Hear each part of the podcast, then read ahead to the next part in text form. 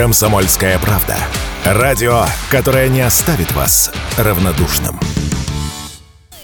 Игрушки в России хотят проверять на соответствие духовно-нравственной идеологии. На самом деле за такой высокопарной формулировкой скрывается идея подвергать игрушки социальной и психологической оценке.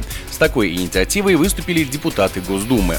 В настоящее время игрушки проходят только санитарно-эпидемиологическую экспертизу, а законопроект должен ввести систему, которая позволит оценивать, не нанесет ли игрушка вред психическому здоровью и развитию ребенка.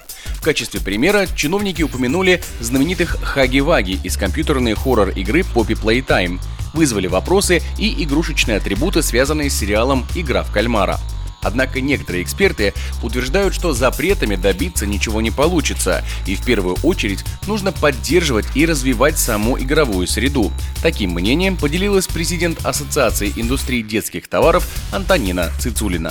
Здесь есть здравое зерно к тому, что игра – это очень важная деятельность ребенка, и она требует поддержки, развития и права ребенка на игру. Но такое направление требует скорее мер поддержки, чем каких-то запретительных мер. Мы слишком долго и безуспешно что-то пытались запретить, работать в системе ограничений. Я думаю, что пришло время начать нам работать с точки зрения возможностей. Возможности оснащения игровой средой, ту среду, в которой ребенок проводит, например, в дошкольном саду большую часть своей жизни. Поддержки развития отрасли игр и игрушек, я думаю, что это будет более результативно. Все остальное э, попахивает популизмом.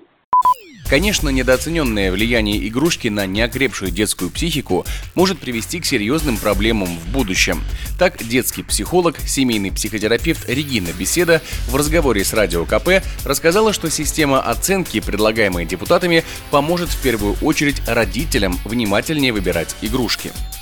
Данная инициатива в своей основе имеет очень хороший такой смысловой посыл. Важно понимать, на что настраивает данная игрушка ребенка, чему его учит, каким светлым, добрым чувством его призывает. Или в игрушке уже изначально заложена такая смысловая составляющая, что будет развивать в ребенке высокий уровень агрессии, неконтактности, зависти элементарной и так далее. Такой, в общем-то, внимательный, взрослый, вникающий подход со стороны психологов, педагогов будет являться и просветительским для родителей, чтобы родители тоже могли выбирать и понимать, что они выбирают, какие кружки к каким стандартам готовят своих детей.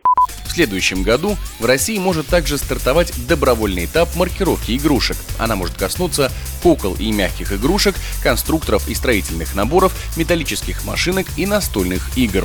Подобная инициатива поможет избежать подделок и сделать детскую игровую среду еще более безопасной. Егор Волгин, радио «Комсомольская правда».